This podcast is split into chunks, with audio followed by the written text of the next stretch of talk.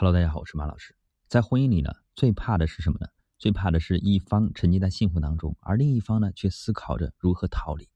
有位来访者丽丽呢，有着类似的经历。她今年三十二岁了，结婚七年，有一个可爱的儿子。丽丽很爱她的丈夫，在婚姻里的付出呢，比常人想的多。可丈夫却主动提出了离婚。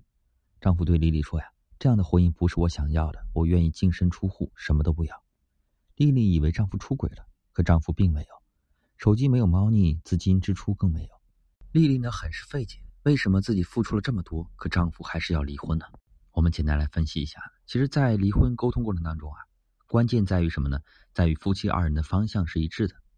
丽丽在处理离婚问题的时候呢，很明显和丈夫的想法呢是背道而驰的。明明丽丽呢是想挽回丈夫，却对丈夫这么说：“能不能看在孩子的份上，继续跟我过下去？你怎么可以这么自私？”只看自己的感受，却不考虑我的付出，你到底觉得我哪里做的不好？我真的可以改。想挽回婚姻啊，却不自觉的说出一句句指责的话，这样呢，导致丈夫觉得自己呢站在丽丽的对立面，转而变得更加坚定离开的信念，丧失了修复婚姻的信心。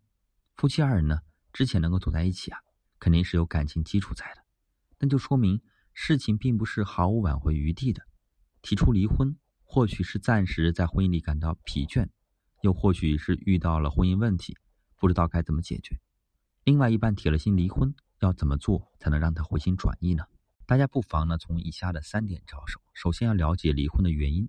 沟通之中啊，最重要的是倾听，体谅另外一半的感受，了解对方想离婚的原因，询问他在婚姻里的感受和需求。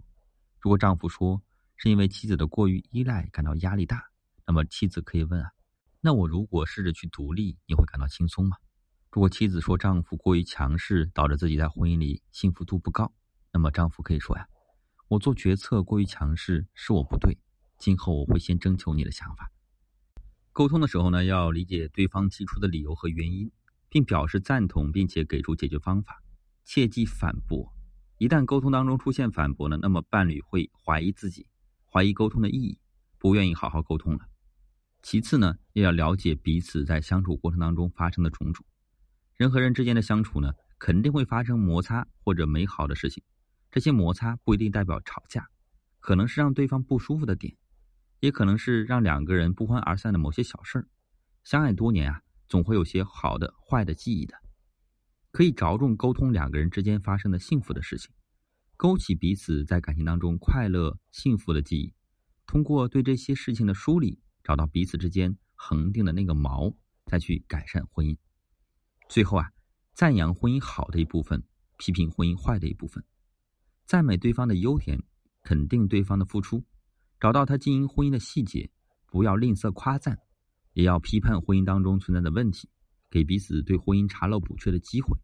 最后我想说呀，在挽回婚姻的过程当中，大家应该做尽量对的事情，说对的话，让伴侣知道你解决问题的态度和行动，而不是用争吵来激化矛盾。必要的时候呢。还要寻求专业人士的帮助，在专业人士的帮助下调整婚姻、修复婚姻。我是马老师，婚姻问题私信我。